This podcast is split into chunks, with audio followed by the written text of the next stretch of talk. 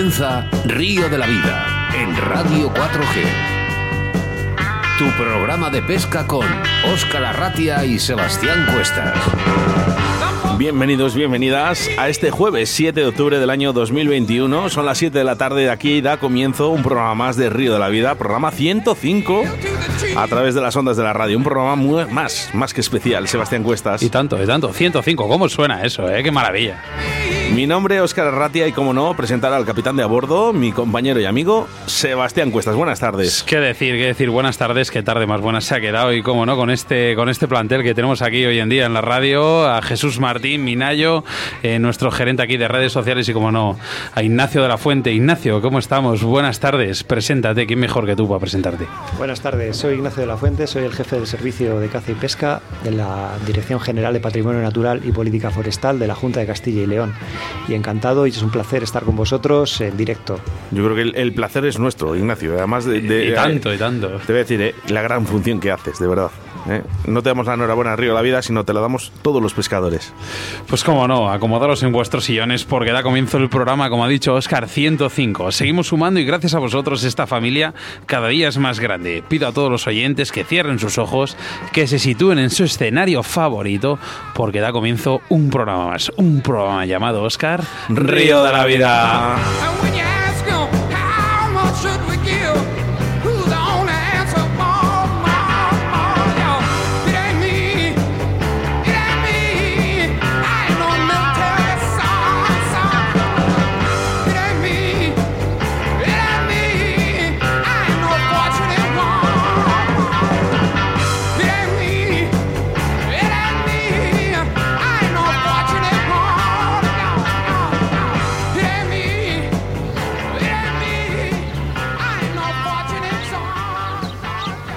A través de Facebook, Río de la Vida.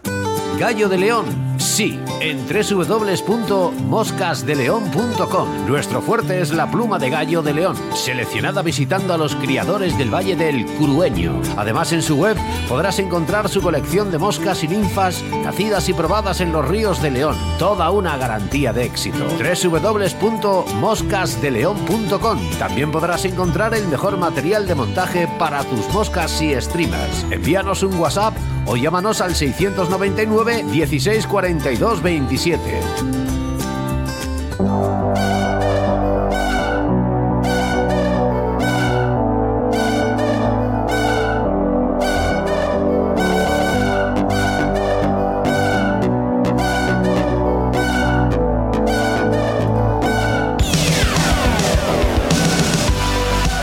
comenzamos nuestro programa 105 sin embalses y caudales en el día de hoy, ya que estará con nosotros Ignacio de la Fuente Cabria, jefe de servicio de caza y pesca en la Junta de Castilla y León. Y también sin debate del día, porque en el día de hoy hablamos de micología con Jesús Martín, nuestro experto micológico. Hablaremos de setas y hongos en nuestro país y además puedes interactuar con nosotros, enviarnos tus dudas a través de nuestro WhatsApp o Facebook 681 07 22 97 y como no, hacemos mención nuestro patrocinador del día de hoy que es Moscas de León. Pues sí, ¿qué sería de nosotros, de los pescadores aquí de Castilla y León y de todo el mundo sin nuestras queridas plumas de gallo, Oscar, eh? Porque vamos, eh, para ti es imprescindible, esos cercos y esas plumas de gallo de león. Yo es que monto muchísimo. ¿Cómo nos gusta? ¿Cómo nos voy, gusta? A, voy a aprovechar, ¿eh? Y además me meto donde no me llaman porque en esta sección, Ignacio, ¿montas con pluma de gallo? Ignacio, Ignacio de la Fuente. ¿Te gusta? No, se oye, no se oye. Luego, le, preparamos. Luego, luego te preparamos el, tema al odio. Pues mira, es que este año Moscas de León da el salto, incorporando marcas propias y distribuyendo para España algunas novedades internacionales como Fasna, Magnenique para completar un catálogo con todo lo necesario para el pescador a mosca, como por ejemplo el gallo de león, hilos, chalecos, carretes, anzuelos y sedas y montajes de mosca. Sobre todo lo que nos gusta a todos últimamente, que son las ninfas. Además puedes encontrar accesorios como portabobinas, tijeras, como hemos dicho, chalecos y cajas para tus imitaciones y señuelos. Y por supuesto, material para la pesca en lago. Puedes localizarles a través de su página web Moscas de León, su correo electrónico info arroba moscasdeleon.com o su teléfono o WhatsApp 699 164 227.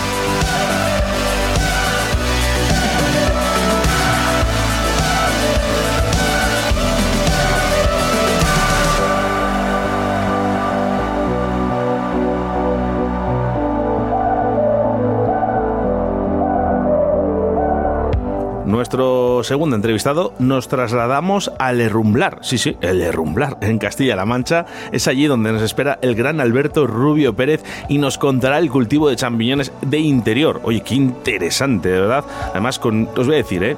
Y además lo digo yo, que es amigo mío, uno de los más grandes de España que sabe de champiñones de interior.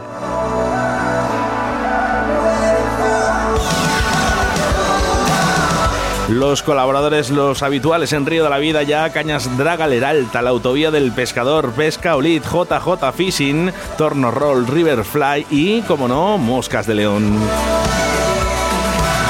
Quiero recordarte que estamos en directo y que puedes interactuar con nosotros a través de nuestro WhatsApp en el 681 07 2297 y también nos puedes enviar vuestros mensajes en Facebook buscándonos por Río de la Vida. Mira, por ejemplo, aquí tenemos a Daniel Latorre Galindo. Buenas tardes, buenas tardes, Daniel. Antonio González Sánchez, buenas tardes.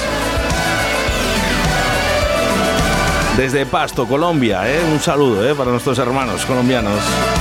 Y José Luis Morentín, que siempre está ahí. Muy buenos días, familia, muy buenas tardes.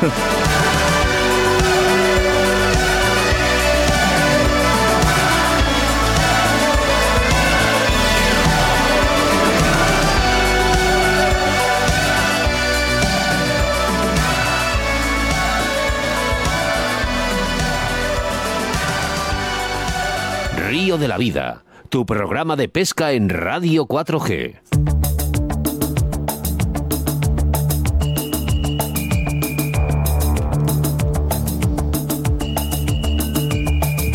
Bueno, pues ya lo hemos comunicado. ¿eh? Iba a estar con nosotros Ignacio de la Fuente Cabria. Buenas tardes, Ignacio, ahora sí. Hola, buenas tardes. ¿Cómo estás? Muy bien, vosotros bien. Muy, genial. Y sobre todo, si estás tú aquí, pues mucho más. Nos gusta, nos gusta que, estés, eh, que estés con nosotros, Ignacio. Es un placer, de verdad. Al final, ¿sabes lo que pasa? Que los pescadores también ven que estás unido a nosotros. Y eso es bueno. Pues de eso se trata. Realmente los pescadores eh, sois los clientes, sois los, clientes de la Junta de Castilla y León y a ellos nos debemos los servidores públicos. Facilitar la vida a los pescadores, hacer los trámites cada vez más sencillos y sobre todo que disfruten de nuestros ríos y de nuestro potencial de pesca. Ignacio, eh, eres jefe de servicio de caza y pesca en la Junta de Castilla y León. Dinos un poquito cuál es tu función. Bueno, pues eh, es un servicio que mm, engloba las nueve provincias de Castilla y León y desde, desde Valladolid lo que nos toca es eh, gestionar que eh, tanto la normativa, es decir, la orden anual de pesca, como la llevanza y gobernanza de la pesca en Castilla y León sea todo un éxito. Desde la expedición de las licencias de pesca hasta la expedición de los pases de control y los permisos para los cotos, definir los sorteos, eh, lógicamente, para la temporada venidera y por otra parte, una cosa muy importante que estamos ahora, estamos ahora eh, en nuestros ríos haciendo seguimiento de las poblaciones acuáticas. Mediante la red de seguimiento de las poblaciones acuáticas los que frecuentéis los ríos, entre semana veréis a equipos de agentes medioambientales y celadores de medio ambiente, con unos equipos de electropesca, unos equipos de, corriente eléctrica, que lo que hacen es eh, hacer en unos puntos de control determinados, sacar toda la población acuática que hay para determinar talla, edad, longitud y especie de eh, las especies predominantes en esas masas de agua. Con ello, ¿qué es lo que estamos haciendo? Medir la salud de nuestros ríos, medir la salud de nuestros ríos en cuanto a qué especies habitan nuestras aguas, de qué tamaño, si con respecto al año anterior ha habido más reclutamiento o menos reclutamiento, es decir, si la apuesta ha funcionado o no ha funcionado, y sobre todo ofrecer datos actualizados al pescador. Todo ello a través de nuestra página web www.jcil.es, caza y pesca. Ahí tenéis toda la información a través de unas memorias anuales de resultados en los cuales publicamos los resultados de eh, cómo están funcionando las poblaciones de peces de nuestros ríos. Ignacio, una de las eh, entrevistas más escuchadas y más descargadas, eh, de verdad, es la que hicimos con los agentes medioambientales vestidos, bueno, de pescadores, ¿no? Intentando localizar a esos furtivos. Sí. ¿Recuerdas la entrevista? Además ha sido hace muy poquito. Efectivamente, ha sido una experiencia pionera en León que se está extendiendo al resto de provincias de Castilla y León, porque bueno, eh, esto lógicamente confiamos en el buen hacer de nuestros pescadores, pero evidentemente hay que luchar contra aquel pescador que no quiere cumplir las reglas de juego y que lógicamente está anteponiendo su interés personal frente al colectivo de pescadores. Sí que es Eh, sí que es verdad que, bueno, pues es una maravilla lo que nos estás contando. Si realmente de cara a nuestro, a nuestro futuro, a nuestra pesca, a nuestro medio ambiente, es necesario. Pero sí que es verdad que, que, bueno, año tras año nos vamos encontrando piedras nuevas, nos vamos encontrando ciertos obstáculos en la pesca, en el medio ambiente y demás. Eh, este año que, que, realmente de cara al futuro que viene, ¿habéis, ¿habéis tomado nuevas medidas? ¿Habéis encontrado ciertos problemas en algo? Pues la verdad es que eh, tenemos tanto una proactividad frente a nuestros usuarios, que sois vosotros, los pescadores, como también una respuesta casi inmediata. Tuvimos un problema en el EDS de Ponferrada de que, bueno, quedaban pases de control sin disfrutar por nadie porque teníamos un problema en el sistema informático para adjudicar pases de control sobrantes. Se solucionó en un tiempo récord. En dos días, desde que un club de pescadores de Ponferrada nos lo advirtió, en 48 horas solucionamos ese problema para que no quedase ningún pase de control sin ser ofrecido a pescadores en el régimen de sobrantes. Es decir, nosotros todos los años afinamos el sistema de adjudicación de permisos y de pases de control y la verdad que yo creo que, que, vosotros como usuarios sois los primeros testigos de que tanto a través del 012 como de la página web de la Junta obtener un pase de control o un permiso es bastante sencillo, cómodo y desde cualquier dispositivo, tanto teléfono móvil como ordenador. No está preparado, pero sí que quiero hacer mención un poquito a nuestros oyentes, Ignacio, y por aquí nos pregunta Sergio, eh, Sergio Rodríguez nos dice, una pregunta, al meter la eléctrica acabáis con las especies alóctonas. No, todo lo contrario. Todo las especies alóctonas, te refieres a las exóticas invasoras. Sí. Bueno, las instrucciones que tienen nuestros agentes medioambientales y celadores de medio ambiente es que cualquier especie exótica invasora que caiga dentro de esos muestreos sea eliminada del río. Y con eso no nos referimos a cangrejo señal, cangrejo rojo, eh, alburnos o cualquier otro tipo de especie que caiga dentro de los muestreos. Lógicamente esas especies son sacrificadas con técnicas no cruentas y desde luego que no vuelven al río me parece correcto. Eh, sí que es verdad que, bueno, ya te he comentado que, bueno, pues eh, estáis haciendo un trabajo magnífico, eh, pero lo mejor que se está viendo últimamente es que ese trabajo lo extrapoláis a Internet esa ventaja, ese, oye, Oscar, mañana vamos a pescar y vamos, o Chuchi, por ejemplo, gran pescador, que fue mentor mío muchas veces y tal, podemos ver el caudal. Podemos ver eh, problemas que hay, por ejemplo, eh, a la hora de mañana puedo ir a pescar, no puedo ir a pescar. Es, eh, todo, todo lo lleváis a Internet, cosa que es el futuro hoy en día. Bueno, más que el futuro, una realidad, una realidad. Yo creo que todos los pescadores planifican su viaje, su jornada de pesca con dos, tres o cuatro días de antelación y lógicamente quieren datos actualizados. Mm, está, se quieren documentar. Si antes había que ir a bibliotecas o casi el boca a boca, hoy en día, gracias a la sociales y gracias al portal Pesca en Castilla y León y a la información que ofrecemos en la página web de la Junta de Castilla y León, el pescador puede tener en todo momento cosas que hasta ahora era mm, casi misión imposible. Había que rastrear el bocil de turno y rastrear a ver si consigo interpretar en ese término municipal si puedo o no puedo pescar. Pues bueno, gracias a este visor de tramos de pesca que os ofrecemos gratuitamente en Internet, podéis tener toda la información a un solo clic. me gustó muchísimo eh, lo del visor me encantó. Sí. Sí, sí, pero ¿sabes lo que más me ha gustado, Oscar?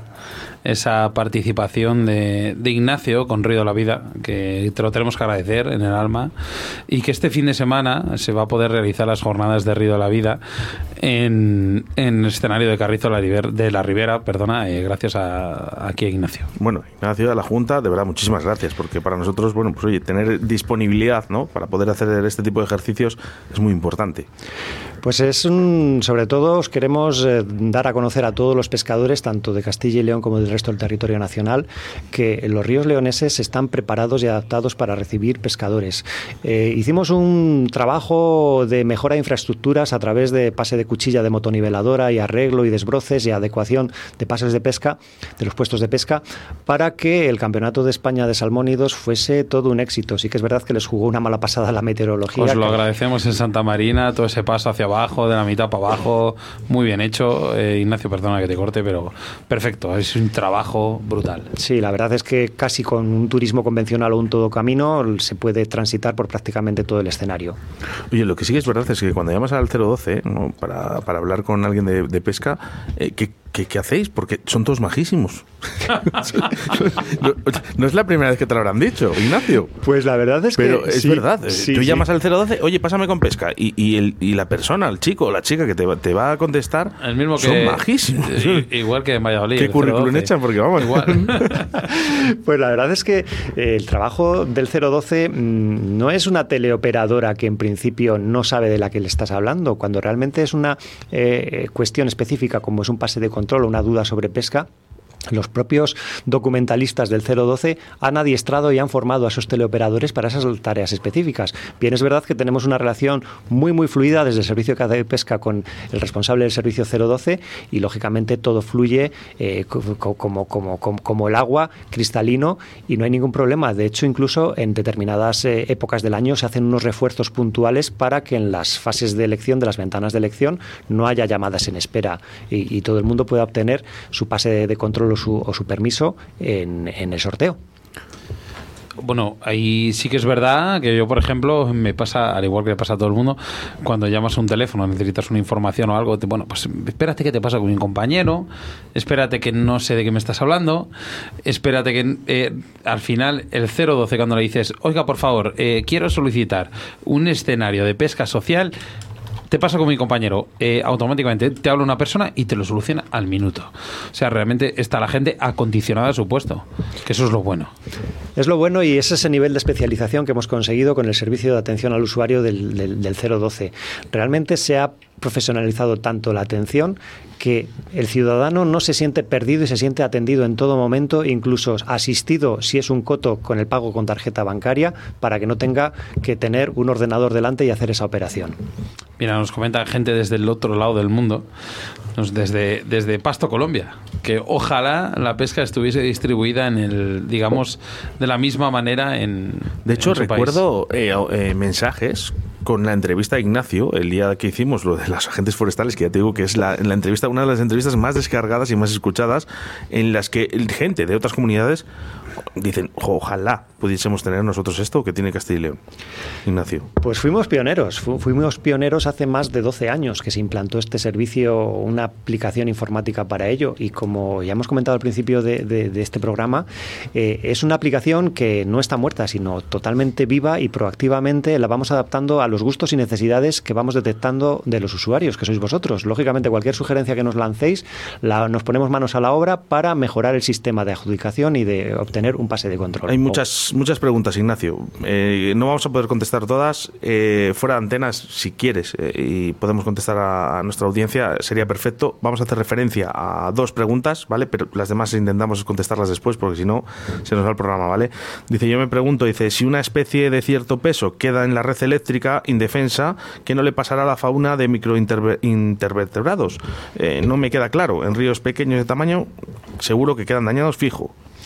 Si puedes contestar, ¿eh? Y si no, sí, lo por hacemos supuesto en- que puedo contestar y además vuelvo a recomendar a este, a este oyente que acuda a www.jcil Caza y Pesca y vea unos vídeos que tenemos que explican perfectamente qué es la pesca eléctrica y en qué consiste. A efectos prácticos, la corriente eléctrica que utilizamos eh, para la pesca eléctrica es una corriente continua pulsada de muy poca afección para las células nerviosas de los animales. Lo, lo único que hace, lo único que hace es eh, producir una pequeña contractura muscular en, en- los peces, que lógicamente lo que hace es permitir que durante esos breves minutos, esos breves segundos de anestesia, una persona con una sacadera pueda colocarla en un cubo y llevarla a un tanque, un tanque con oxigenación.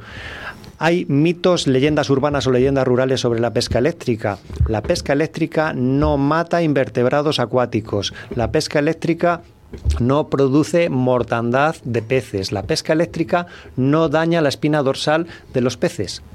La pesca eléctrica que usamos en Castilla y León se utiliza con unos aparatos eh, totalmente homologados y certificados a través de un estándar internacional ISO, que lógicamente antes de calcular o de poner cualquier equipo en marcha, se mide y se adapta la intensidad de la corriente a la conductividad y temperatura del agua, con una razón muy sencilla. Lógicamente, los primeros usuarios que son nuestros agentes medioambientales no quieren morir electrocutados, y ni mucho menos, y por eso, lógicamente, hay que hacer una calibración de equipos. Y lógicamente, en función de esa conductividad, se mide y se ajusta la corriente para que sea una corriente no letal para la fauna Fíjate, acuática. yo creo que eh, teníamos que contarlo esto, Ignacio.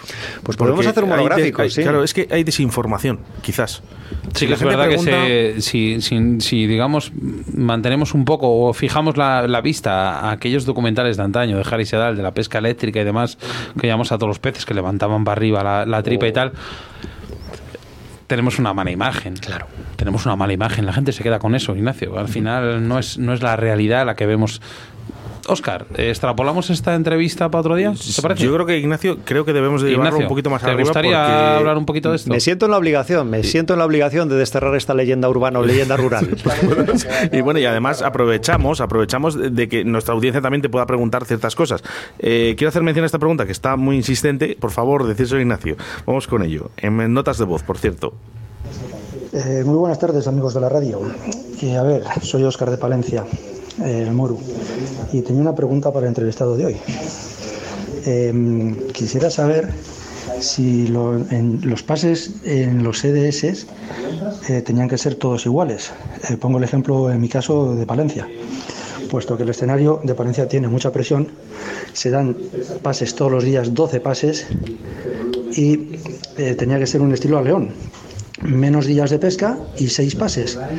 León es un río mm, grande. Palencia es un río mediano. Se pesca todos los días el escenario y 12 pases. Burgos, por ejemplo, un río pequeño, 12 pases, me va que también son, y se pesca todos los días. Se podría poner menos, eh, menos pescadores y menos días en todos los escenarios, tipo León, para que tengan menos presión los peces, eh, luego hablando de los campeonatos, claro. Bueno, Oscar es un gran compañero de pesca y bueno, pues aficionado aquí a Río de la Vida. Sí que es verdad que bueno, pues esa pregunta que te ha dicho, yo también me gustaría comentártela. Bueno, pues eh, yo voy a tratar de interpretarlo, lo que quiere decir nuestro amigo Oscar. Eh, realmente, en determinados escenarios altamente demandados, Carrizo la Ribera, eh, Santa Marina y demás, lo que se establece es un número máximo de pases de control anticipados para evitar que el mismo pescador no repita y repita y repita y si ser, al ser el primer avisor que el martes por la mañana clique en la aplicación se coja el pase de control. Por eso se ha, se ha establecido eh, en escenarios de alta demanda, de alta demanda y de alto número de usuarios que quieren acceder a ese martes a las 10 de la mañana a ese pase de control, de control se ha establecido un, un tope, un tope de número de permisos por temporada que puedes elegir. Eh, a, esa- a esas horas, el martes a primera hora. Lógicamente, si van quedando sobrantes, sí que podrías acceder. Eso es independiente. En León, en León, desde luego que se ha implantado ese sistema, incluso en Ponferrada, lo que comentábamos al principio de la entrevista. Y de momento, salvo que en los consejos territoriales, que por cierto, amigos pescadores, se van a celebrar pues esta próxima semana, así que eh, acudid a vuestros representantes en los consejos territoriales de pesca para hacer todo tipo de reivindicaciones y de sugerencias, que serán tenidas en cuenta, por supuesto. Y desde luego que es la primera noticia que tengo que en Palencia haya una excesiva demanda para este DS. Eh, desde luego que si a través tanto de vuestros clubes de pesca como de la Federación de Pesca se detecta esa circunstancia, establecemos algún sistema de topado o de, de- mm, límite máximo de elección por temporada, análogamente a determinados escenarios deportivos sociales de León. Sí que es verdad que, en, bueno, aquí apoyo un poco a, a Moru, a Oscar. Eh, no es que haya un, un exceso de demanda, pero sí que es verdad que llegan ciertos eh, campeonatos y sí que es verdad que bueno pues que los peces sufren cierta cierta presión en, en tema de- de- de la pesca, pero bueno. eh, un segundo que me estaba sonando el teléfono y sí que es verdad que no no sé a lo mejor sí que se ve, sí que se vería conveniente ver esa, eh, esa afluencia de pescadores en, en este escenario. Pero pues nunca mejor que los usuarios para determinar si eh, están incómodos pescando o si realmente eh, hay que modular un poco más la presión de pesca. bueno. Oscar. Eh, nada, mensajes. ¿eh? Eh, felicitar a la Junta por la gestión de cotos y devolución del importe de ellos cuando surge un imprevisto y no puedes acudir a ellos y ya fastidia no ir, pero además eh, se perdía el dinero. Que muchas gracias a la Junta y demás. Por aquí nos dice, por cierto, Javier López eh, Salmerón. eh, te vamos a contestar por privado, ¿vale? Es una pregunta bastante extensa y sobre todo la respuesta, si lo podemos hacer luego, Ignacio, te lo agradecería. Y si no, yo creo que queda pendiente, yo creo que una entrevista, porque nos surgen muchas dudas. Cuando vienes aquí, fíjate, los pescadores, parece que lo sabemos todo, ¿eh? y luego nos surgen dudas cuando te tenemos aquí, decimos, ay, Ignacio, pues me surge esto, mira, los cotos me pasa esto, el escenario, eh, hay mucha gente, hay muchas cosas, hay muchas dudas entre los pescadores. Si te apetece un día, volvemos a retomar. A vuestra entera disposición, es un placer para mí. Bueno, pues Ignacio, ¿eh? Eh, muchísimas gracias por estar, jefe de servicio de caza y pesca de la Junta de Castilla y León. Hay muchísimos mensajes, lo sé, Minayo, pero no podemos contestar y tenemos que seguir el programa. Ignacio, de verdad, mil millones de gracias. A vosotros. Muchas gracias. En Río de la Vida, con Óscar Arratia y Sebastián Cuestas. En Río de la Vida te ofrecemos nuestro invitado del día.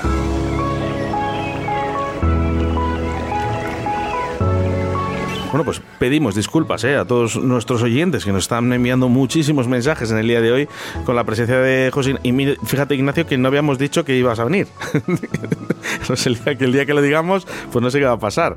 Pero bueno, hoy hablamos de micología y, como no, nuestro experto, ¿eh? Jesús Martín. Buenas tardes, Jesús. Hola, buenas tardes, Oscar. ¿Cómo Una vez estás? más estamos aquí hablando de setas ya que se presenta la temporada ya de manera inminente.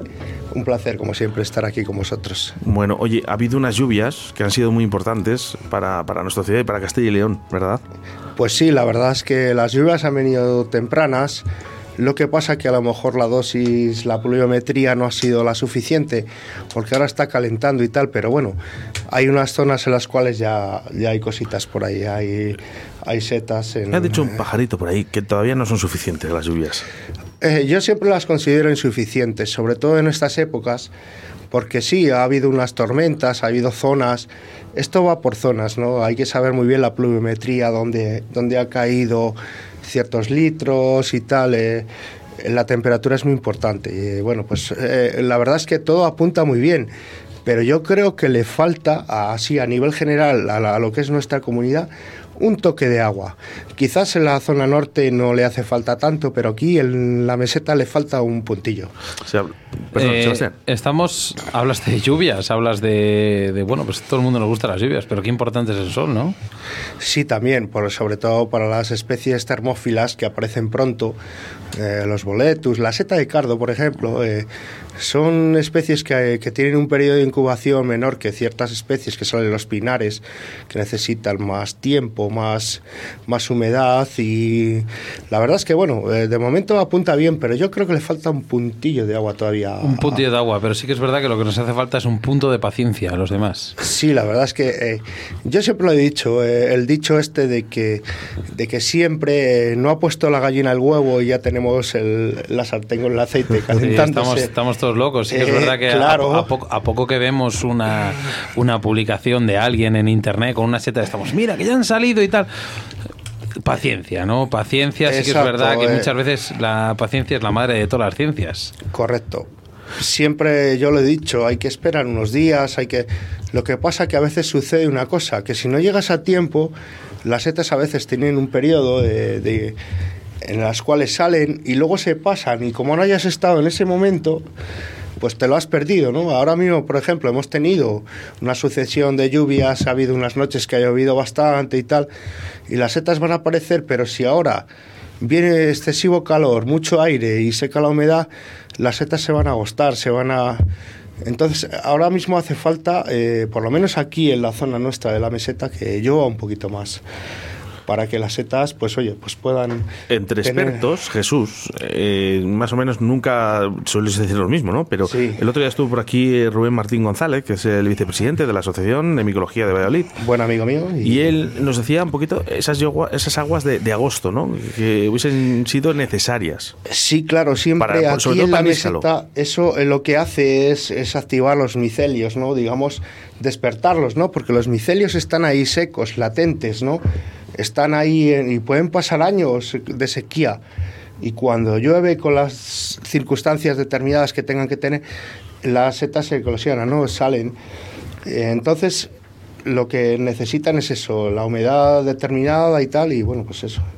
¿Podemos decir que va a ser un buen año de, setas aquí en Castilla y León? Ahora mismo eh, la previsión no es mala porque ha llovido en su tiempo, ¿no? Las, las, aguas de agosto, las tormentas de agosto, las lluvias de septiembre son buenas, pero aquí en la meseta con, con tanto calor y con tanto aire, pues necesita un poquito más, una continuidad de las lluvias para que se mantenga la, eh, Chuchi y Jesús, bueno, yo tengo Chuchi, pues sabes que bueno, pues tenemos, Chuchi Sebas, pero si somos...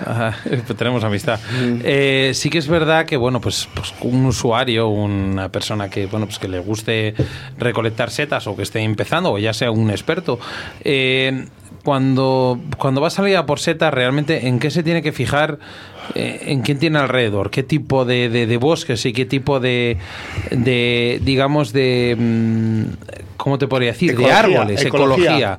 Porque realmente, bueno, yo vivo, por ejemplo, en Madrid, ¿vale? Un ejemplo. Que quiero salir a por setas. Eh, ¿Qué tipo de setas y qué tipo de bosques tengo que buscar? Realmente te tienes que acondicionar un poco a lo que tienes, ¿no? Por supuesto todo va en función de lo que tú quieras encontrar, ¿no? Si tú quieres encontrar setas de cardo o champiñones o setas de prado, pues lógicamente te vas a tener que ir a una ecología en la cual sean los prados que nitrogenados y tal. Si tú quieres encontrar boletus o níscalos, ya te tienes que ir a especies arbóreas. ¿Por qué? Porque son especies micorrizógenas que están asociadas a los árboles, ¿no? Si tú quieres coger boletus, vas a tener que, atenerte a, las características que tengan de asociación con el árbol, tanto a los pinos como a los abedules, como a los robles. Los robles, los pinos, las hayas, las hayas tienen una corte, los abedules. Todos esos árboles eh, son aportan al, hongo una, simbiosis y el, y el hongo una simbiosis al árbol. Por lo tanto, tienes que saber un poco cómo están asociados esos hongos con el árbol, a lo que tú quieres buscar. Vale. Eh, dejamos a un lado lo que son las, las especies arbóreas, lo que son los prados, lo que son un poco eh, los medios ecológicos. Sí, la, ecología. La ecología de, para, para, encontrar este tipo de setas. Y vamos a centrarnos un poquito en las especies, ¿vale? Sí que es verdad que cuando encontramos eh, y, hacemos hincapié a otras entrevistas que hemos tenido, eh, hacemos hincapié un poquito a, esas especies tóxicas, mortales. Vale, pues vamos a meternos un poco en el mundo de las queridas amanitas. Bueno, hay una, hay una regla, ¿no? Hay una regla. Sí, por supuesto, y lo decía Rubén el otro día cuando le entrevistaste tú. Hay una clave, por ejemplo, en las amanitas. Si tú encuentras una seta que tiene las láminas blancas, anillo y volva, la volva es ¿Mm? un residuo que queda en el pie cuando la especie ha fructificado ya, que parte de un huevo eso quiere decir que estás ante una manita.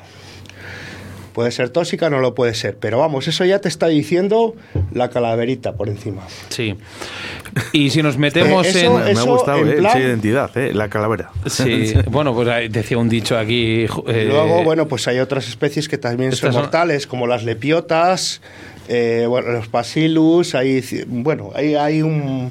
Pero hay que saber las claves, esas claves hay que estudiarlas. Oscar, ¿qué, ¿qué, pasa por ahí? ¿Qué, sale por ahí por el WhatsApp? No, nada, que nos saludan desde Italia, ah. y es que allí en Italia eh, eh, recolectan mucho boletos.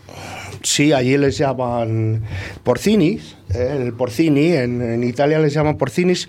Efectivamente, ahí en, en, el clima mediterráneo que tienen, que es muy similar al nuestro, Italia tiene unos bosques impresionantes. Por cierto, vamos, de verdad, un saludo muy fuerte a Italia, porque somos el, programa 700 más escuchado de toda Italia. Pues fíjate. Así que muchísimas gracias a todos los oyentes. Que tienen una similitud en, el clima mediterráneo allí muy similar a la nuestra. Y luego en, las zonas del norte también. O sea, tienen especies que se dan, que, que se dan más o menos en la altitud nuestra igual que aquí. Solamente, bueno, hay una especie, la, trufa blanca famosa, la del Priamonte. Estivalis. no, no, no, es la... Mm, eh, tuber, la trufa blanca famosa, la más cara que hay. Sí. Eh, además está asociada a los chopos, pero bueno, aunque nadie lo sabe, también la tenemos aquí. es un secreto. Pero no, me, no, me, no, me, sale el nombre. Bueno, eh, lo que sí que es. eh, no, no, esos son los, No, los, tenemos- los cantarelos, perdona. Bueno, eh, estamos hablando de, de setas eh, que tienen un cierto peligro, incluso mortal, pero vamos a establecer también un poquito en las setas que están cerca de, cerca de nosotros, cerca de lo que es la zona de Valladolid, Castilla, León y demás. Eh, cuéntanos más o menos lo que son las cinco o seis especies más, más reconocidas.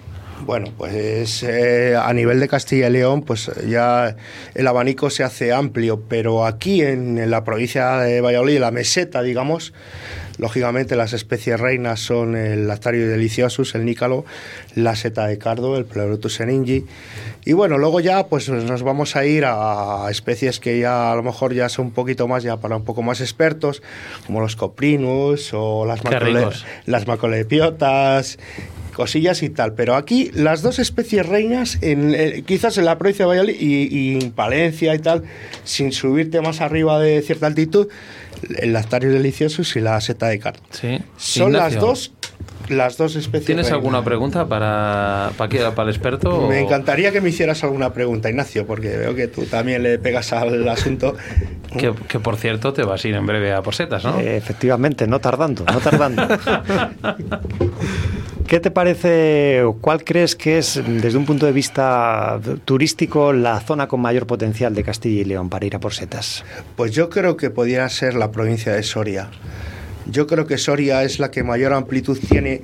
Además tiene un beneficio que es el que más pluviometría tiene, porque el, el Moncayo y tal es la zona donde más hay unos bosques impresionantes y es donde más llueve quizás. Pero vamos, el potencial que tiene en cualquier otra provincia, también Palencia, León, Burgos, eh, bueno. Pero yo creo que Soria es la que además lo tienen organizado de una manera bastante, bastante bien. Yo conozco a Monse, que a ver si me oye desde aquí, que es responsable de Micocil y tal, y eso lo tienen organizado de manera que no se masifique, pero bueno, El a- parque, al el parque micológico funciona de una manera estupenda. yo creo que es una maravilla Sí. eh, la- la- el funcionamiento de eso. Yo creo que Soria es ahora mismo en Castilla y León el- la que mayor potencial micológico Pero siempre tiene. coincide, que Soria, o sea, cuando... Mira, ya estoy escuchando por Soria que salen setas, ya est- todos los años coincide. Soria es primeriza. Sí, sí, por, por lo que te estoy diciendo yo, porque tiene el privilegio de la pluviometría, el Moncayo y tal, siempre las lluvias son, Ese clima también, son sí. más tempranas ahí, eh, por Sí. alguna circunstancia se da eso. Eso pasa claro, en- eso pilla también una zona de Burgos y tal, y una... Si hablamos del País Vasco, ellos recolectan antes setas que nosotros. Claro, claro, claro. Y, si te vas al Pirineo, en, los Pirineos, por ejemplo, cogen setas en el mes de julio. Claro, es que vemos las redes sociales llenas hace un mes de, de boletos y todo el mundo se vuelve loco con los ojos ojo- ojipláticos, ¿no? Diciendo, madre mía, ¿no? Que, que- que te- todo el mundo está cogiendo boletos menos yo. No, no, que, que es que aquí no han salido. Sí, lo que pasa es que ahora está sucediendo algo un poco extraño, ¿no? En el sentido de que está lloviendo más por el sur que aquí en la propia meseta. Están recolectando Díselo, setas. díselo en- a la gente que tú conoces abajo en Albacete. En Albacete y Castilla-La Mancha, que están cogiendo la una zona y barbaridad de tal. setas. Es que ahora nosotros estamos locos por coger una seta y allí ya están hartos de cogerlas. Y hay sitios, por ejemplo, sierras en la zona de Jaén, eh, bueno, en, en Cádiz incluso. Y eh, dices, ¿cómo puede ser que ellos estén cogiendo setas que están en el sur y nosotros estamos todavía a, a verlas venir? Claro. Bueno, pues porque la pluviometría es la que manda y... Pues ahora con tu permiso, mismo- con tu permiso Jesús, le voy a hacer una pregunta aquí a Ignacio. ¿Cuál es tu seta favorita? Para mí, sin duda, la seta de San Jorge, el perro chico o la blanca, que es como la llamo yo. Sí, sí, eso es una seta muy buena. Es la una seta de verdad. primavera. No lo he probado nunca, ¿eh? He Ah, probado eh, pero todas, también- todas las setas, todas, menos esa. Tienes Sebas, que hacerte tengo amigo de un- unas poquitas, te las voy a... Te voy a hacer un revueltito. Bueno, ya te lo cambiaré por unas ninfas. Tienes que, hacerte, tienes que hacerte amigo de un lugareño, porque Sí, esos, sí, esos sí, se- sí. setales se transmiten de padres a hijos. Sí. Oye, Sí, si sí. me está escuchando mi, ami- mi amigo Pepe Escapa, ¿eh? de Palencia, que además las coge habitualmente, eh, me voy a hacer yo amigo, me voy a hacer yo amigo de Pepe Escapa, él me dice que me las da, ¿eh? que él me da las que quiera, pero que no me lleva. La verdad es que es difícil. Esos setales son muy, los guardan con mucho celo la gente que los conoce. Pero bueno, sabiendo un poco el hábitat que tiene esa seta, que siempre se suele esconder mucho sobre los piornos, los pinchos, las zarzas. Aquí en Valladolid también hay algún setal, ¿eh? muy pocos, pero bueno. ¿Perro Pero chico? es una- una- sí, sí, eh, ¿Sí? sí, sí, sí. ¿Valladolid? Sí, muy Dice así. Ignacio, Uy, yo creo que voy a tener que hablar muy poquitos, muy Ignacio poquitos. sabe, Ignacio, vamos a hablar ahora. Nos tomamos unas cañas, ¿eh? es, de- es una seta de mayor altitud, no es una seta de meseta, pero bueno, a medida que vas incrementando la altitud, tú vas eh, subiendo, pues va, pero siempre le gusta mucho las praderas, los, de hecho describe setales en círculo de brujas y tal. Es una seta que solamente el olor invita a comerla porque tiene un olor a harina fresca impresionante. Pero fíjate, hay otras setas que también tienen una calidad parecida a esa, por ejemplo el Clitopilus prunulus, la chivata que llamamos de Qué- los boletus, qué que suele qué salir en Pinar. complicidad tiene esa seta.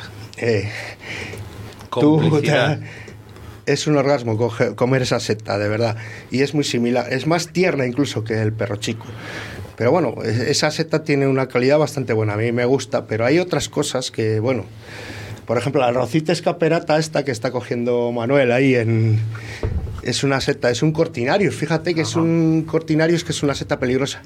Tiene una calidad impresionante. Para llenar maletas. Do- Cuando Y- sale para llenar maletas.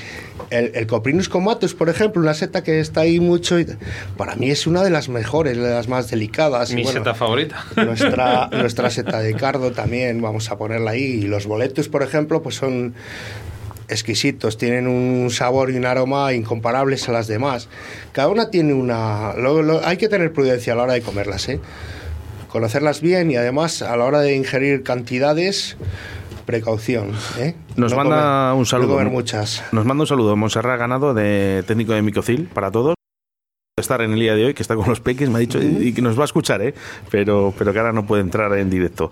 Eh, lo que sí que es verdad es que vamos a saludar a la gente que nos escucha a través de la 91.1 en Radio 4G Iscar, en Tierra de Pinares y en Segovia, porque allí, eh, sobre todo, hay mucho níscalo.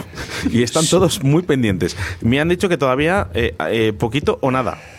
Sí, claro. Bueno, eh, vamos a ver, el níscalo, al, ser una especie, de, sobre todo aquí en los pinares que tenemos, son, son tupidos, ¿no? Tienen las acículas forman una capa bastante entonces necesitan un periodo de incubación mayor no es lo mismo coger setas de cardo en un perdido que está abierto y tal que la humedad enseguida cala sin embargo, el pinar, al tener un- una capa de sustrato amplia, eso lo absorbe y tal, y entonces el nícalo tarda más en salir que, por ejemplo, otro tipo de, de setas.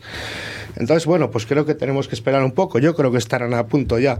No sé cómo están los pinares porque yo no he podido ir, como ando con, con la pierna un poquito jodida, pero, pero bueno, Bueno, es- ahí estamos.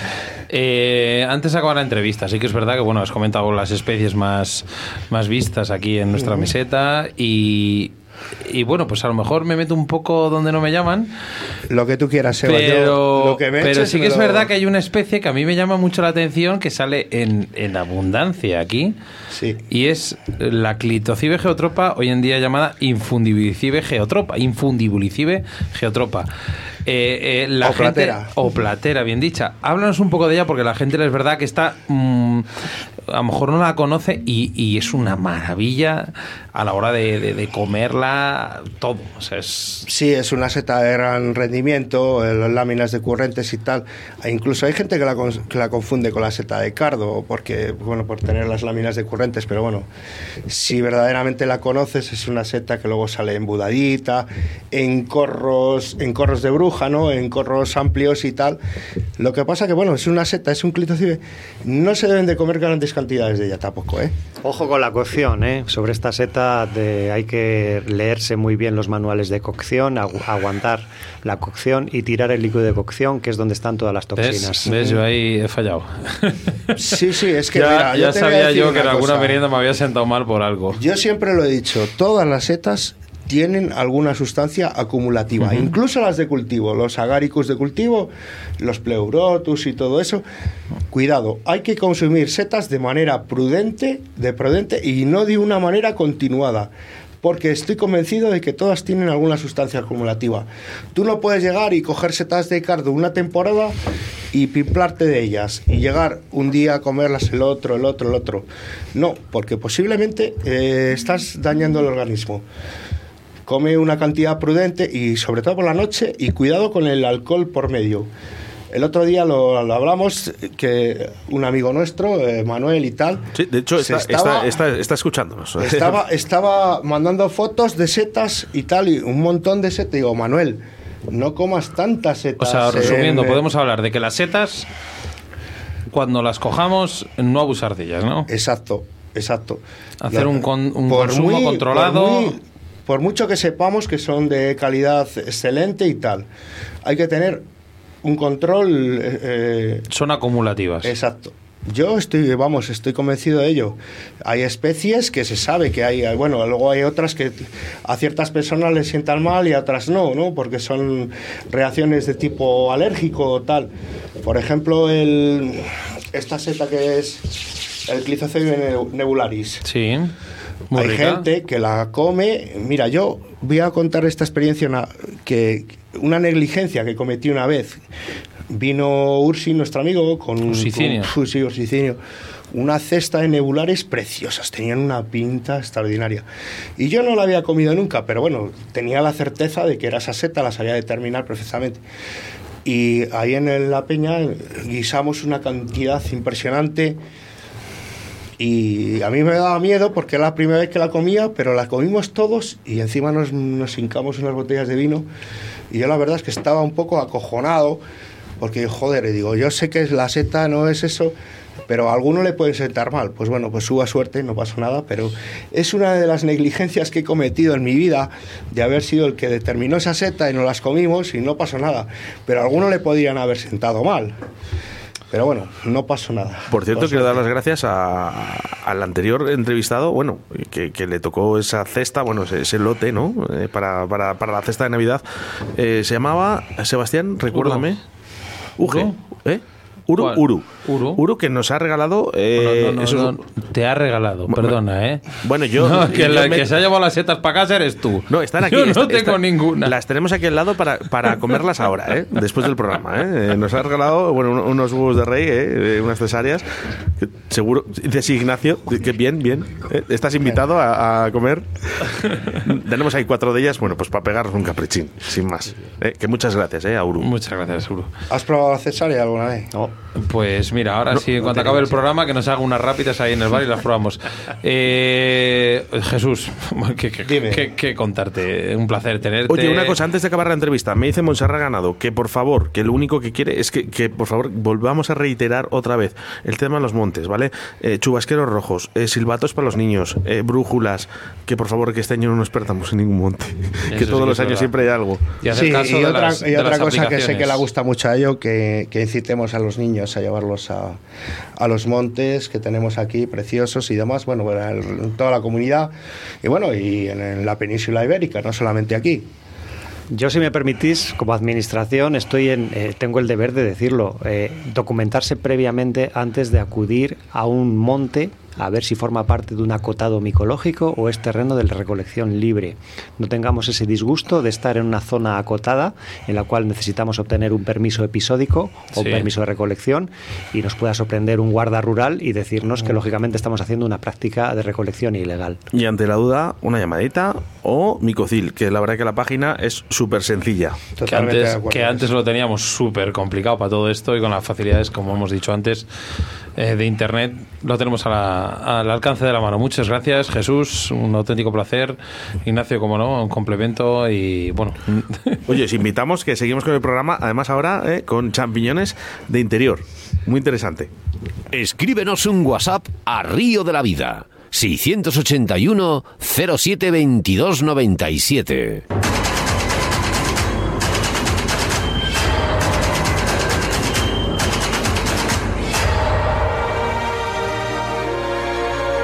...681-07-2297... ...mensajes a través de nuestro Facebook... y, ...como no, también en nuestro, nuestras plataformas de podcast... ...iVoox, Spotify, todos, ¿eh? Venga, y correos electrónicos que nos mandan... ...a nuestro eh, correo de Río de la Vida... ...Sebastián, vamos con ello... Pues sí, mira, tenemos aquí una de nuestras entrevistadas y queridas amigas de Río de la Vida, Piña Bárbara, decía programón. Ignacio, tenemos que comentarte algunas cosas de que nos comentaba esta, esta chica, esta entrevistada, que tenía ciertos estos problemas dónde, Oscar?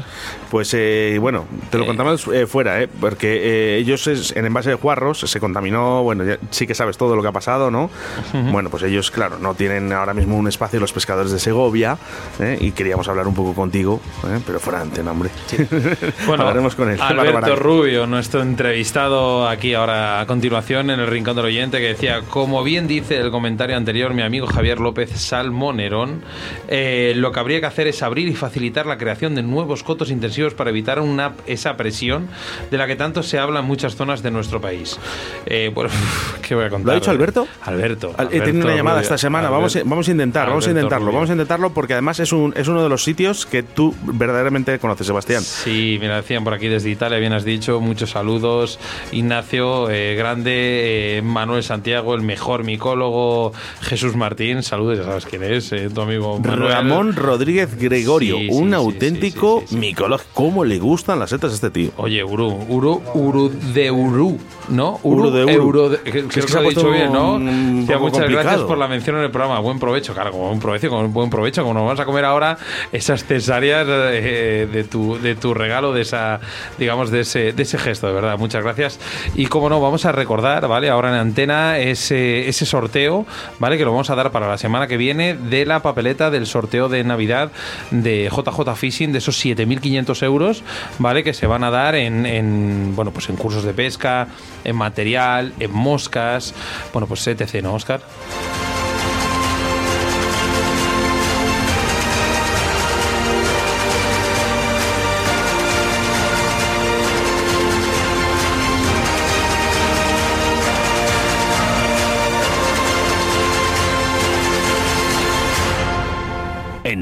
De la Vida, con Sebastián Cuestas.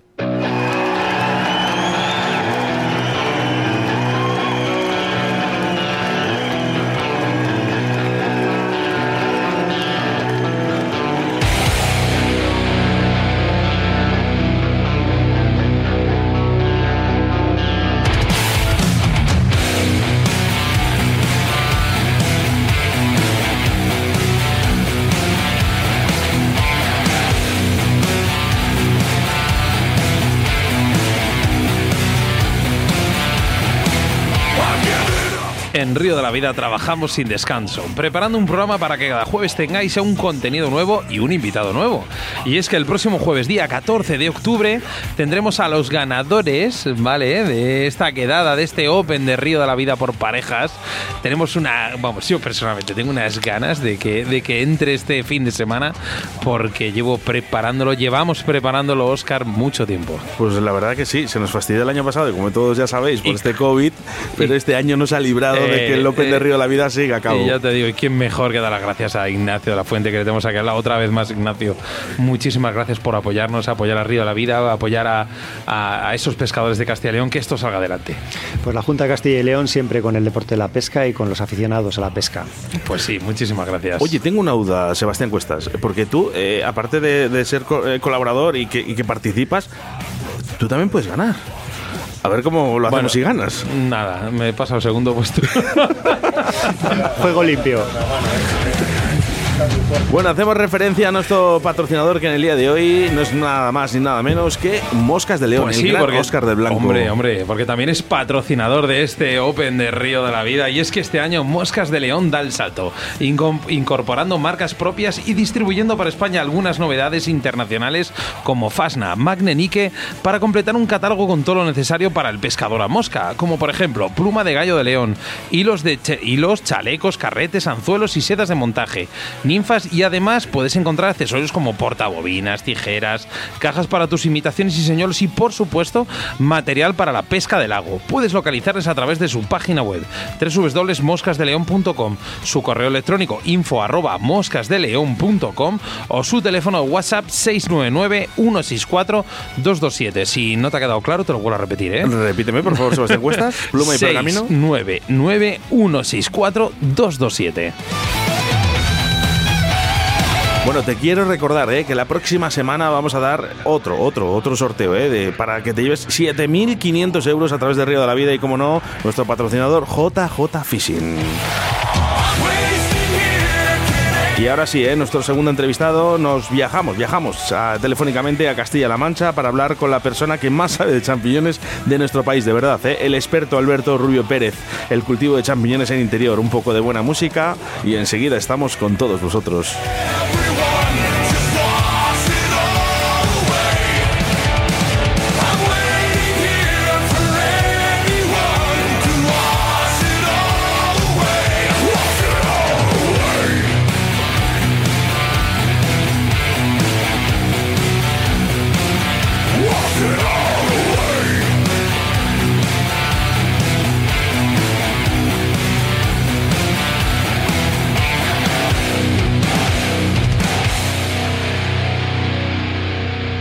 Síguenos a través de Facebook, Río de la Vida. En Río de la Vida te ofrecemos nuestro invitado del día.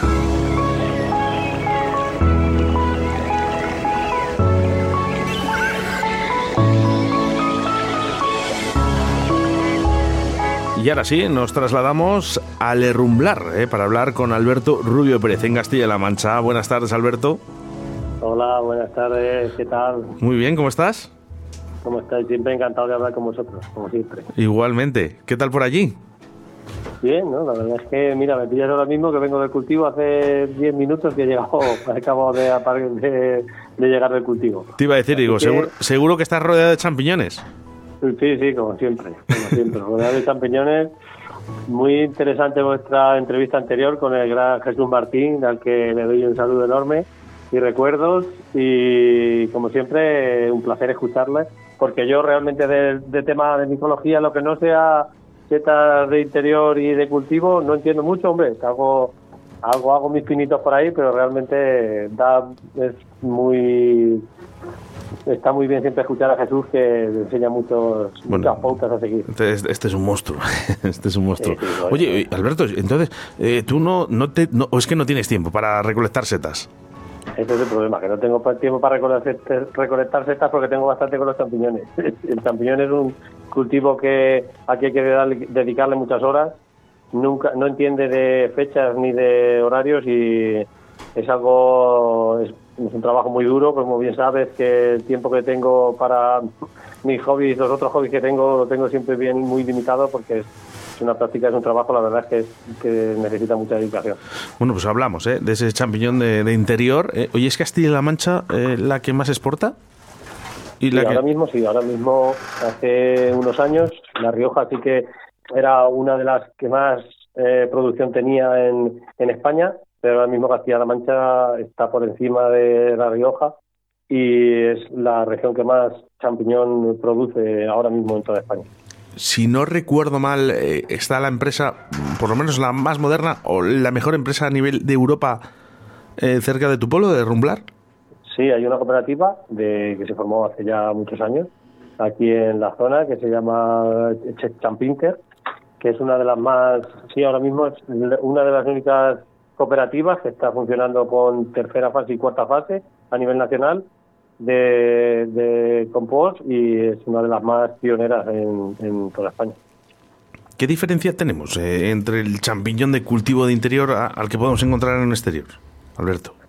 Realmente, cuando estabas escuchando a, Jesús al principio, realmente es al final nosotros dentro del cultivo tenemos que generar las condiciones que se crean en la, en la naturaleza. Al final, lo único que hacemos es intentar darle las, las mismas condiciones que cuando viene, como bien comentaba Jesús, cuando de repente aparece en pleno verano una tormenta, el misil siempre está ahí latente esperando esa humedad, esa, ese, esa ventilación que necesita, ese, esa, esa pocos, esas pocas y tan importantes pautas climáticas que le hace crecer y desarrollarse. Pues nosotros dentro del cultivo mm, realmente lo que hacemos es jugar con, con lo que tenemos en nuestra mano para darle esas condiciones y tener intentar siempre tener las mismas producciones y que sean siempre semanales y diarias, semanales, mensuales y, anuales para, para poder seguir con nuestro negocio. Sí que es verdad, Alberto, eh, muy buenas, soy Sebas. ¿Qué pasa, Sebas? que eh, nada, cuando empezó aquí Oscar, pues bueno, me he tenido que salir un momento a la radio por, por motivos personales. y, Y nada, a mí me encantó cuando estuvimos ahí, aparte de esa, digamos, de esa gran, de ese gran cultivo que tenéis, de esa gran producción, me gustó más personalmente lo que tenías tú personalmente. Claro, ahora mismo, como, como os iba a explicar, ahora mismo realmente lo que siempre se ha cultivado, lo que era, de lo que se ha vivido en la región, yo vivo en el Herrumblá, como bien habéis dicho, es una región, eh, soy de la provincia de Cuenca, en una región que se llama La Manchora, una pequeña región de aquí entre, entre Cuenca y Albacete.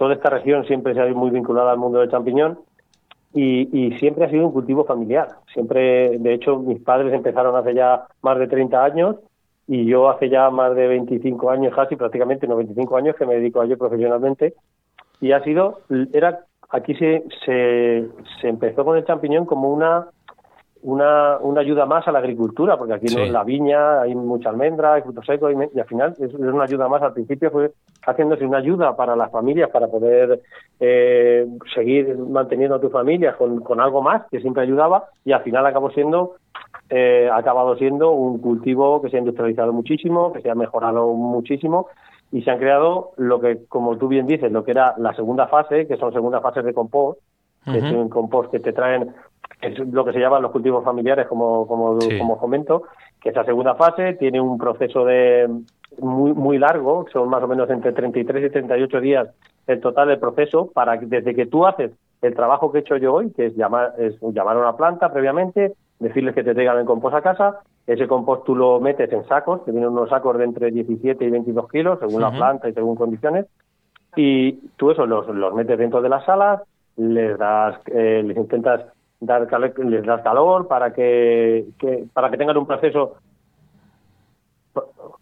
Oscar Sí, no, no te estamos oyendo. Continúa, continúa, Alberto, perdón. Se ha metido por el medio, se ha metido por el medio de alguna conversación y no ve. Ah. Lo que te digo, se pasan unos 15 y 18 días de germinación, que es lo que necesita ese saco, hmm. que ya viene preparado, el compost se viene preparado de la planta con, con estiércol de diferentes animales, con cal, que le dan los nitrógeno, el nitrógeno que necesita el micelio, que se le incuba a ese, a ese compost se le incuba luego en planta, se le dan, se le mete unas semillas de micelio que ya vienen incubadas previamente de un laboratorio y se les meten al compost que os digo, tú tienes unos 15, 18 días de germinación en los cuales el micelio se empieza a alimentar de ese compost, se empieza a desarrollar y tienes una incubación.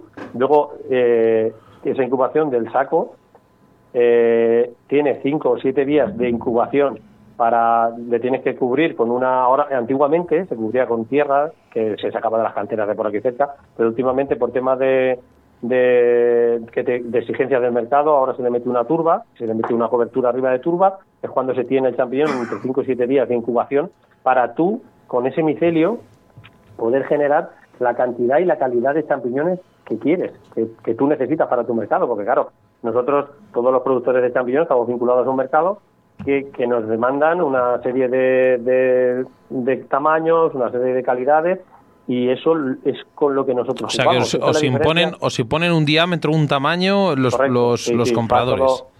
correcto va todo por diámetros va todo por calidades diferentes formatos y claro es ahí en el, proceso que te estoy contando de, incubación cuando nosotros ahí es realmente cuando se empieza a diferenciar de lo que es el, la seta de silvestre que sale según venga la meteorología y según vengan las condiciones y ahí es donde los cultivadores empezamos a, manipular o a intentar darle las condiciones climatológicas para, para la producción que queremos. Porque si tú dejas ese micelio muy seco, que sería lo que le pasa en la, en la naturaleza, y lo dejas muy seco, pues no llega, saldría muchísimo micelio y no, llegaría a generar, a crear el, el champiñón. Si lo, si lo mojas demasiado, también se da la, las circunstancias de que no, no se llega a fructificar tampoco. Por eso en, hay seis parámetros principales en el cultivo que son la temperatura del compost, la temperatura ambiente, el CO2, la humedad, que es relativa o absoluta, y luego está la circulación y, el aire nuevo, que el aire nuevo siempre jugamos con aire de la calle. Entonces, Por eso los cultivos...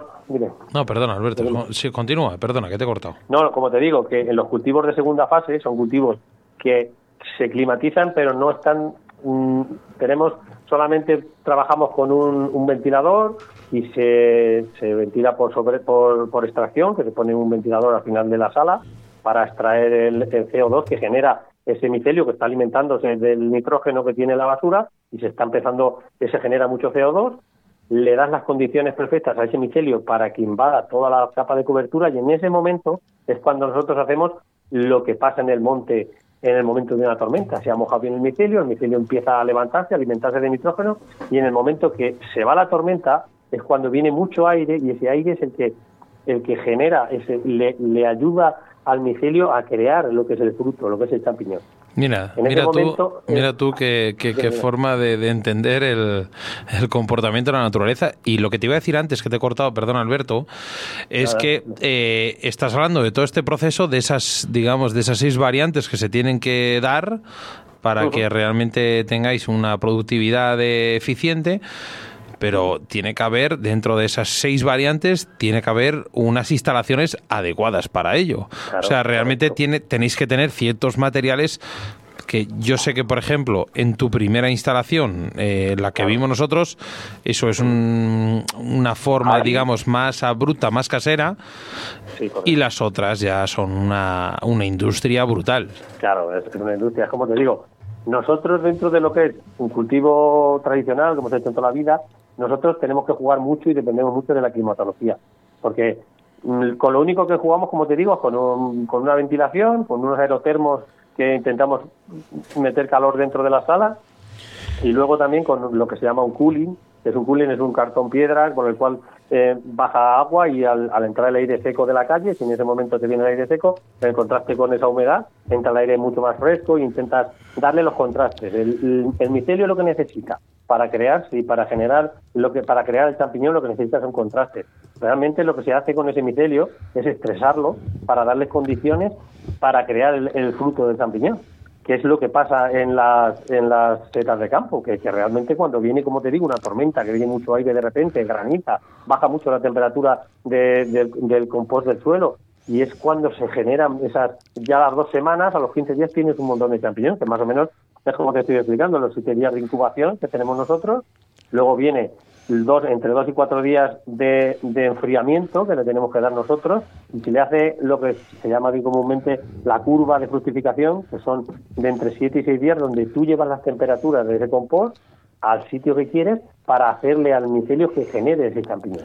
Es ahí donde nosotros, con los pocos medios que tenemos en los cultivos tradicionales, tenemos que hacer encaje de bolillos muchas veces para, para, para, como, para crear esa calidad que nos exige el mercado y esa cantidad como muy diferente fue cuando fuimos a ver el cultivo, que después fuimos a ver, que es un cultivo mucho más industrial, el cual ya son, se llama tercera fase, esa es una fase mucho más rápida. En la segunda fase estamos hablando de entre 33 y 38 días de proceso desde que tú entras esa primera, esa primera bala de compost hasta que tú coges el primer champiñón. Y, y en las otras más industriales ya no estamos hablando de entre 15 y 18 días, ya tienes champiñones encima del saco y son fases mucho más rápidas que lo que hace es que puedas producir mucho más.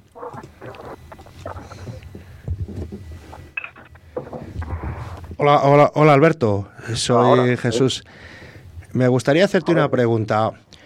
¿Por qué el, Agaricus bruneces o variedad Bisporus bruneces o el que se llama eh, Agaricus portobello es de mejor calidad que el otro? Cuando realmente son la misma especie, ¿no? Eh, las condiciones de cultivo más o menos son las mismas. ¿Qué hace que este sea de mayor calidad? Bueno, eh, a lo mejor es una pregunta un poco complicada, pero... No, me gusta, no, me gusta que, tú la pregunta como de, esta característica. Realmente el portobelo es de la misma familia, es lo mismo, pasa que hubo una modificación genética que se hizo y se consiguió que la textura de la carne del, del portobelo sea es diferente, totalmente diferente. Ya el sabor, no realmente mucha gente que me dice que sí, que, que porque yo como champiñón, pero como sabéis, tampoco, ¿sabes? Cuando llevas tantos años, ya, ya. estás un poco cansado de lo que es comer champiñón. Yo, yo lo afirmo, a mí me gusta más el portobelo que el, que el, Bisporus normal, ¿no? Pero realmente, en microscopía y tal, y a la hora de cultivarlo, pues es una especie muy afín, ¿no? Pero sí que hay, yo he notado una diferencia evidente en el sabor. Sí que tiene, sí que hay diferencia a la hora de cultivar. De hecho, eh, incluso en cultivos climatizados de última generación, con todas las variantes perfectas, es un champiñón que cuesta muchísimo fructificar. Cuesta, es muy diferente la fructificación. Tú, la, normalmente en el champiñón blanco, el del dragón de toda la vida, siempre tienes que intentar en cultivo que no fructifique que no haya una sobrefructificación, porque es muy, muy fácil inducir la fructificación de ese micelio.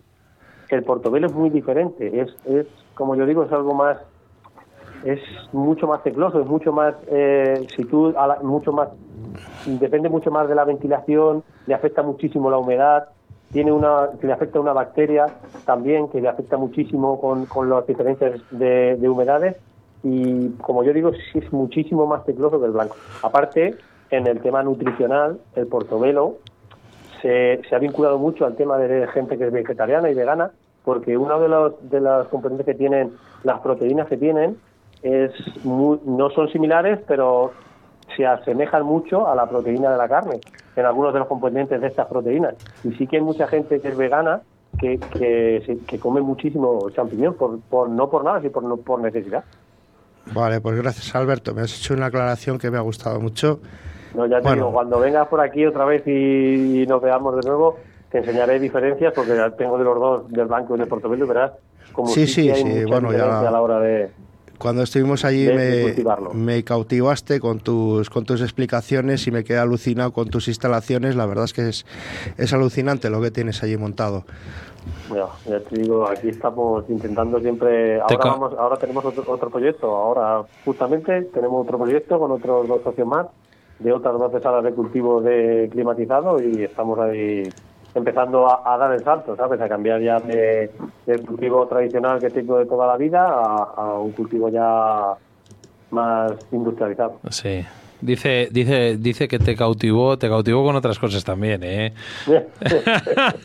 Sí, porque nos regalaste un par de cajitas de champiñones que luego, que luego cociné. Y, por cierto, que las cociné yo allí en la casa rural y, ah, cocino.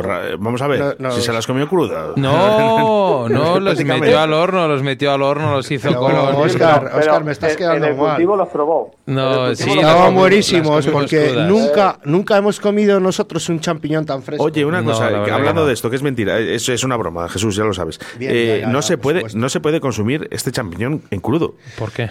Pues bueno, pues yo lo, voy a decir. Eh, eh, no se deben de consumir las setas en crudo, ninguna. Aunque hay algunas que lo admiten y no pasa nada, ¿no? Pero siempre la cadena de proteínas es conveniente darlas un, un toquecito, un hervor, a todas, ¿eh?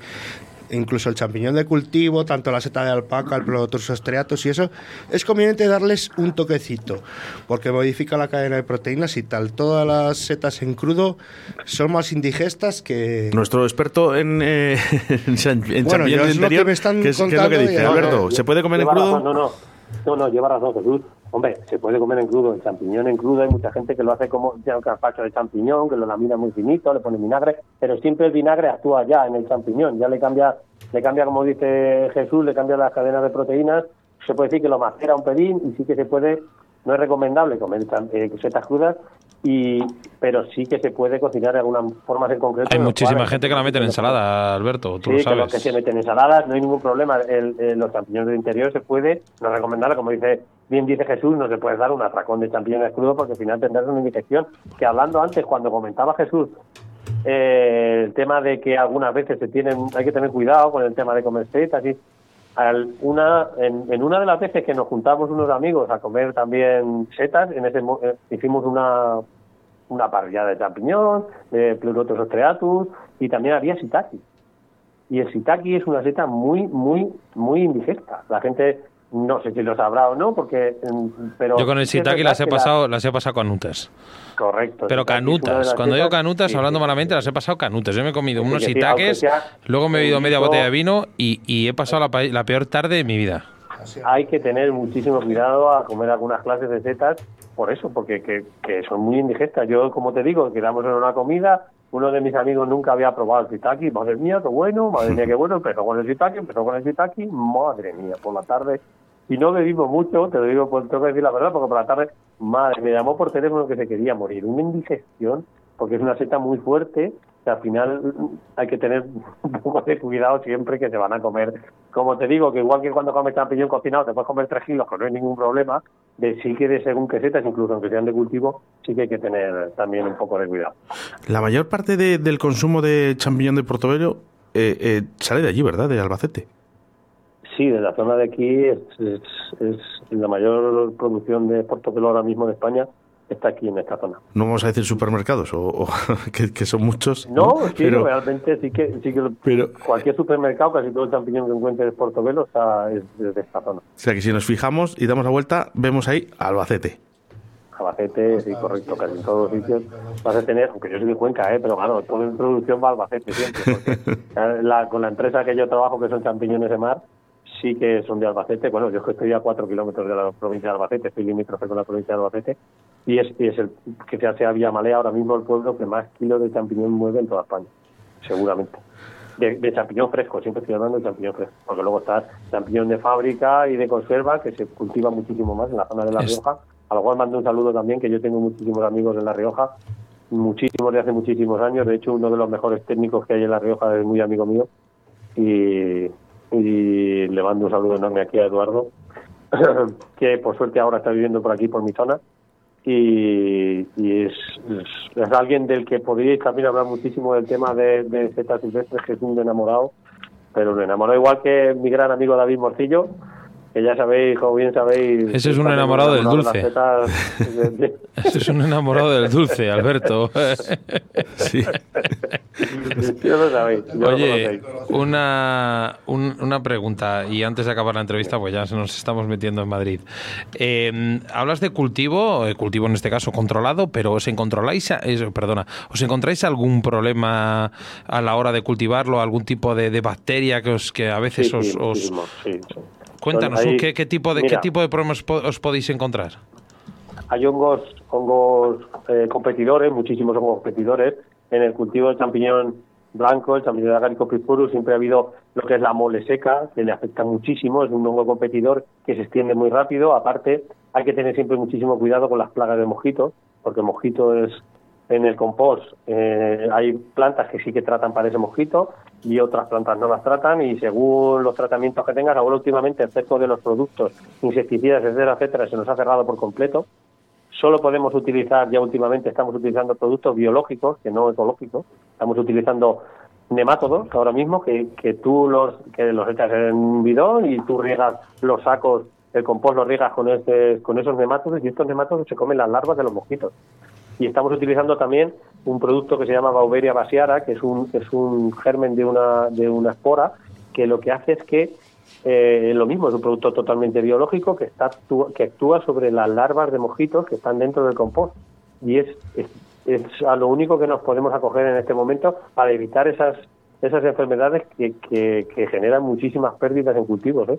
Por, lo tanto, por lo que siempre el cultivo de champiñón tiene que ser un cultivo que hay que trabajar muchísimo la higiene, muchísimo la higiene, tanto de cualquier material con el que tú manipulas el cultivo, todos hay que utilizar guantes de los cuales son siempre desechables, se utilizan batas desechables, hay que limpiarse los pies siempre continuamente para no, porque tú como es un cultivo rotativo, tú tienes siempre un ciclo de, de, de, ocho semanas de cultivo, el cual es rotativo y tú pasas de una sala a otra continuamente y están en diferentes fases siempre hay que tener unas pautas de higiene muy estrictas. ¿Te acuerdas, Alberto, de, cuando entré, eh, cuando entramos todos eh, en una de las fábricas que nos enseñaste, lo primero que te dije, que me sorprendió? Sí, sí, sí, correcto. ¿La higiene? sí, que de acuerdo que la higiene. pero bueno, pues está todo... Muchísimo hipoclorito que se utiliza para la desinfección de los suelos. podíamos comer en el suelo.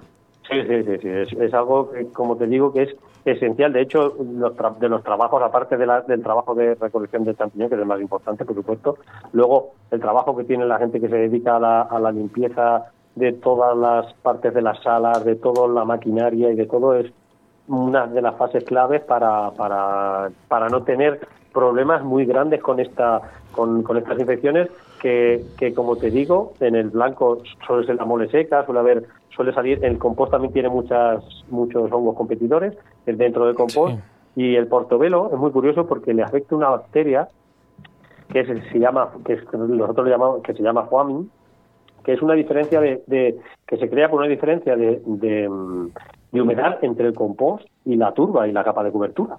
Y es muy curioso porque deberíais ver cómo reacciona esa bacteria. Es, es, impresionante ver, ahora que está de moda el tema del volcán, pues el tema de la palma, se genera como un volcán de espuma amarilla que genera esa bacteria que tiene, huele fatal. Madre y es, es, una cosa muy curiosa, claro.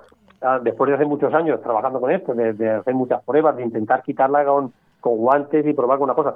Como es una bacteria, al final la zona es a tratar, esa zona a tratar tú la tratas con lejía de las casas, de la, de la lejía de toda la vida, con la que tú, la que han tenido las madres siempre para, para lavar, etcétera, como es un bactericida, la, la, y, es ha sido a, base de probar muchísimos productos toda la vida para intentar acabar con esas manchas concretas, las tapábamos con plástico, no sabíamos, claro, no sabíamos cómo actuar ante ellas. Una de las veces, pensando un poco, siendo un poco de toda la vida, pensando las cosas más cotidianas, diciendo, joder, si esto es una bacteria que ya no se sabe, ¿por qué no la atacamos con algo que es lo que más acaba con la bacteria, que es la lejía? Y en las zonas esas concretas, se limpia la zona y pones un poco, pones un trapo, un papel húmedo con lejía, lo pones encima de la zona y acabas por completo con esa con esa bacteria que te extiende y es capaz de acabar con, con todo, es capaz de acabar con todo, con todo, con todo el compost. O sea que la solución es la, la lejía, ¿no? Fíjate, fíjate, son cosas que, que, se, han, se, han, mirado un montón de productos, intentaron probar, etcétera, etcétera, y luego algo tan común que tenemos en, en todas las casas, como es una botella de lejía en la que tú mojas un papel, se lo pones encima de esa, a esa zona de la bacteria y acaba con ella por completo. Pero claro, hasta que hasta que eso pasa, eh, ha sido una de las enfermedades que al portobelo le, le pasa y al blanco, mm, fíjate, lo, que hablaba Jesús antes, hay muchas diferencias también en el tema de enfermedades. El, el portobelo también es, al ser tan tecloso como he dicho antes, que se muere muchísimo, hay mucho champiñón que se forma, que ya llega a tener incluso dos centímetros de tamaño, que ya es de grande como una nuez, y de repente se muere. Pero lo tenéis más controlado ahí, en digamos que todas estas enfermedades o, eh, o acondicionantes que, que, que, que, os puedan eh, interferir en la en este en la producción lo tenéis más controlado ahí que, que, en otros sitios. Claro, sí, se intenta muchísimo controlarlo por lo que te digo, porque como es un ciclo rotativo, sobre todo en, el cultivo grande que os enseñé al final, que eran 12 salas, es un ciclo rotativo de, de 8 semanas, como os digo, y esas semanas es que es primordial que, que, no se pueda, que una de estas enfermedades no se nos vaya pasando de una sala a la otra, porque si no al final, pues esos son infraestructuras muy grandes que, que al final de mes tienen un gasto muy grande y tienen que llevar, al final tienes que acabar sacando los kilos que necesitas. Si tienes mucha merma o se te va un poco de las manos alguna de las enfermedades, tienes una plaga de mosquitos, una plaga de ácaros, hay muchísimas, muchísimas eh, como digo yo, hay muchísimos bichitos que están deseando ir allí a joder. Perdón por la palabra. Una cosa, Alberto, ¿eh? que nos lo has puesto muy complicado para la gente que ahora mismo nos está escuchando y diga, yo quiero tener aquí, eh, pues eso, mi, mi, mi, saquito, ¿no? Mi saquito con mis champiñones en mi trastero. Eh, esto, es, esto es diferente de lo que estás hablando, ¿no? Sí, es, es diferente. Yo le aconsejo a la gente que quiera tener de verdad en casa cultivar su propio que cultive setas, porque la, la, la, la seta, la pleurotus oceatus, sí que va a conseguir tener en su casa lo que es un saquito de setas, solamente tienes que poner un plástico en el suelo, pones tu saco de setas encima con sus agujeritos que ya te vienen de fábrica, abres esos agujeros y solo tienes que regar lo que es el plástico, mantenerlo húmedo. Y sí que vas a conseguir vas a conseguir que te salga, porque el champiñón el problema que tiene es que necesita una cobertura y esa cobertura hay que hidratarla, hay que sí que ha habido empresas que han vendido que hace poco, voy a hacer una cuña a lo mejor aquí al Leroy Merlin, que la cual de una empresa de aquí de la zona que empezó a vender unas cajitas que te venían con tu bolsita de turba y te venían con tu bolsita de compost, pero realmente, de hecho yo por curiosidad la compré a breve para traerla aquí a casa y es bastante complicado porque para darle esas condiciones de temperatura de humedad y de ventilación que necesita, al ser tan poco compost, es bastante complicado. Se puede dar la casualidad de que la pongas en un sitio realmente donde no tiene mucha ventilación, tampoco tiene mucha humedad, pero a la vez no tiene sí, no tiene mucha mucha temperatura y te va a tardar más tiempo y al final es complicado.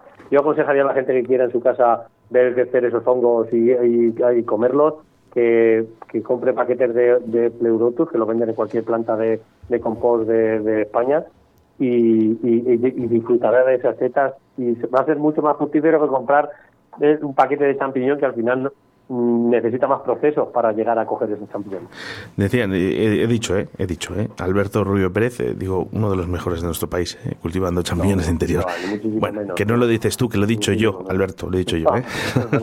Oye, Alberto, ¿qué tal las cosas por el pueblo? Un besito muy fuerte para, para toda la gente de tu pueblo, que de verdad es un pueblo estupendo y precioso. Pues nada, un saludo para vosotros también, encantados Oscar y Sebas, como siempre, de hablar con vosotros de lo que sea. Ya, me encanta la labor que tenéis en cualquier ámbito que tocáis, sois unas personas extraordinarias Y como siempre, sabéis, aquí estoy para lo que queráis y un abrazo muy fuerte y nos vemos pronto. Tú sí que eres un tío grande. Una- un fuerte abrazo, Alberto. Alberto, Venga, un abrazo. Hasta luego, Ger. un abrazote. Adiós. chao. Río de la Vida, tu programa de pesca en Radio 4G.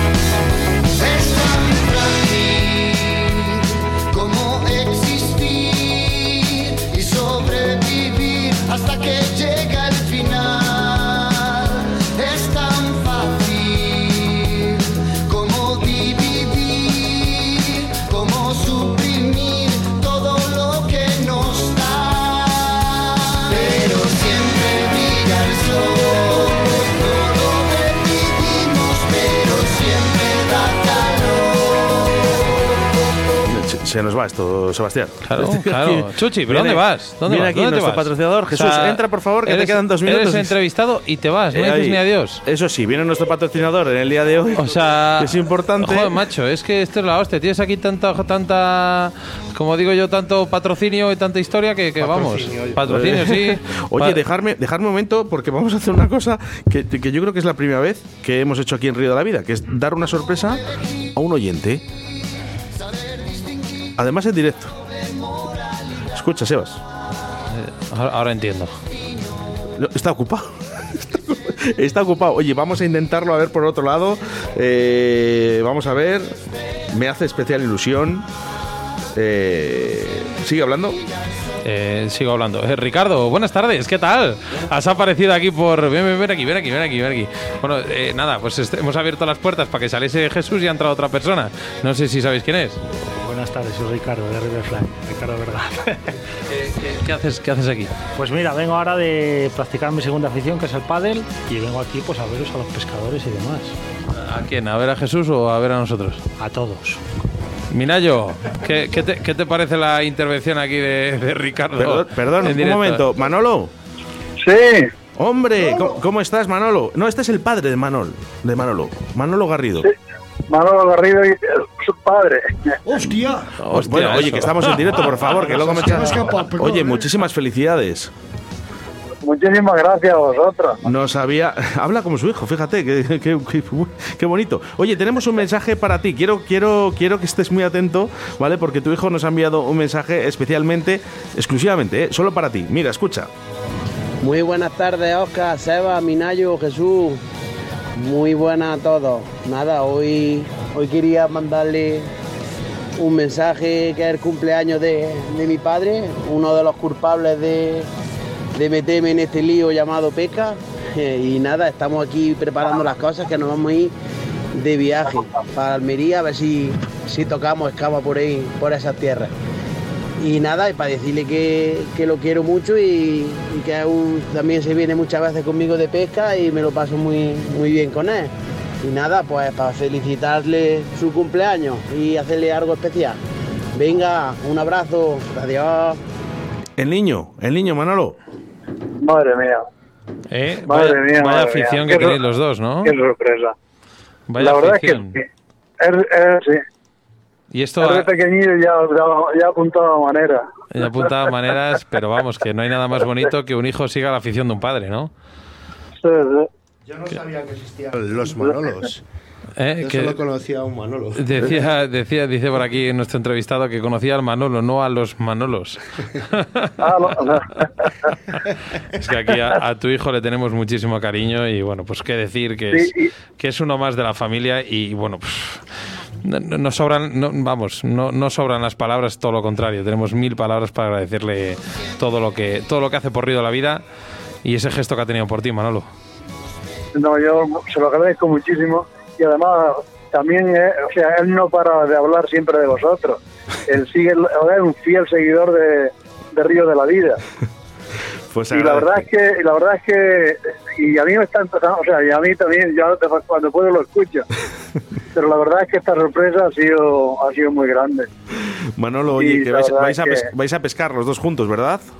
Sí, estar- vamos a estar pescando. ¿Para dónde vais? ¿Para dónde vais?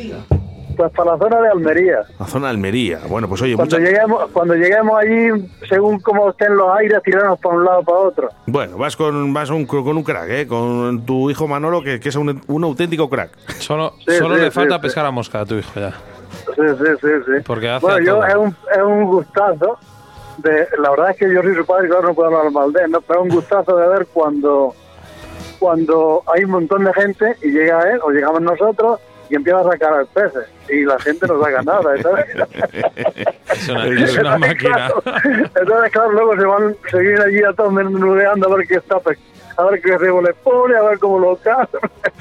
Oye. Claro, eso te, te- eso te llena, la verdad. Manolo, que pases un estupendo día y sobre todo con qué mejor compañía que con la de tu hijo. Un fuerte abrazo de parte de Sebastián Cuestas, de Óscar Ratia, de Río de la Vida, de toda la gente que hacemos este programa. Que tengas un estupendo Pues día. Muchísimas gracias a vosotros. Un abrazo. Un fuerte abrazo, Manolo. Un abrazo, gracias a todos.